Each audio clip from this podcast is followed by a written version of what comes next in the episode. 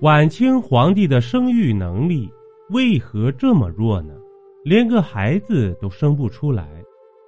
离开数据说这个问题是不道德的。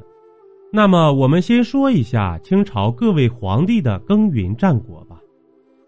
清太祖爱新觉罗·努尔哈赤，年龄六十八岁，儿子十六个，女儿八个。清太祖爱新觉罗·皇太极，年龄五十二岁，儿子十一个，女儿十四个。清世祖爱新觉罗·福临，即顺治帝，年龄二十四岁，儿子八个，女儿六个。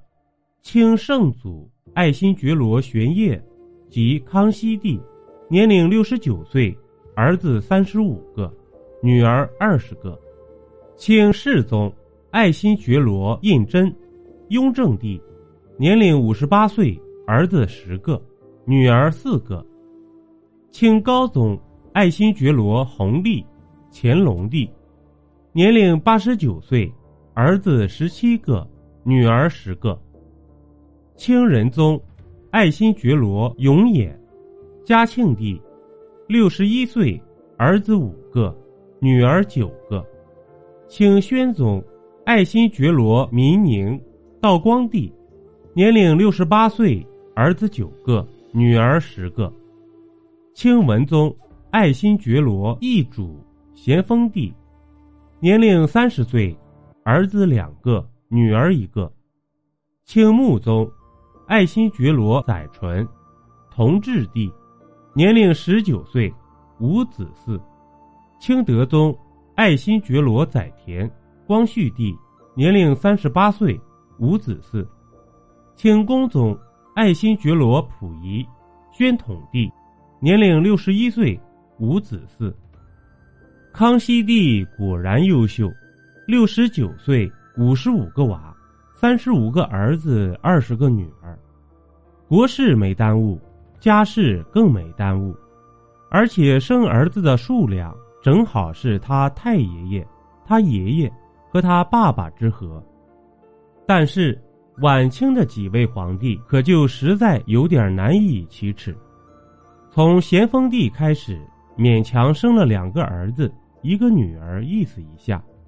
同治、光绪、宣统孑然一身，仿佛徐志摩的衣袖不带来一片云彩。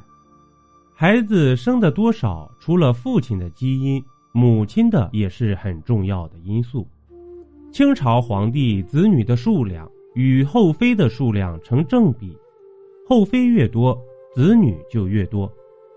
晚清交白卷的三位皇帝，同治五妃，光绪三妃，宣统二妃，实在是有点过于节约成本了。所以晚清皇帝没有喜提后嗣的第一个原因，妃子太少。同治、光绪和宣统这三位，还与一个可怕的女人有关系，她就是慈禧。从咸丰病重。慈禧协助皇帝看奏折开始，大清帝国的最高统治权逐渐被慈禧把持。慈禧垂帘了两帝，又任命了溥仪，他不但控制了朝堂，还控制了整个后宫。同治帝在弥留之际，其皇后阿鲁特氏用手绢为其擦拭身上的脓血，被慈禧看见后暴骂，然后拉出去暴打。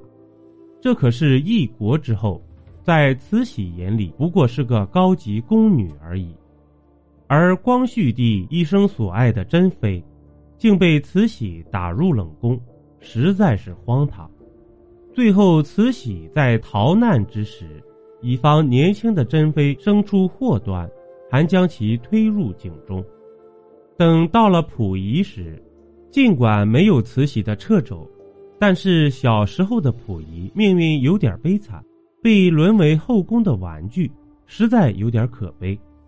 过度操劳让溥仪也失去了生育能力，所以晚清皇帝生育能力弱的第二个原因，同治、光绪是因为慈禧的管教，溥仪是因为过度操劳。其实从整体来看的话，清朝皇帝的基因并没有想象中的那么好，这也导致了后代皇帝生育质量不高。以最能生的康熙为例，尽管他生了三十五个儿子，但活到成年的儿子仅有二十个。之所以会发生这种情况，一是因为皇帝生育子女的时间过早，一般十几岁的时候就当父母了。顺治帝还未满十三岁的时候便生了第一个孩子，这放在今天，顺治就是个初中生。是要被开除学籍的。二是清朝的皇家教育负担过重，凌晨四五点起床，读书、练武、礼仪、权谋，样样都得学，基本都失去了童年，没有合理的休息，会让身体素质变差。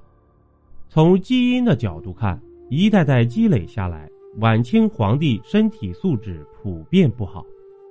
三是。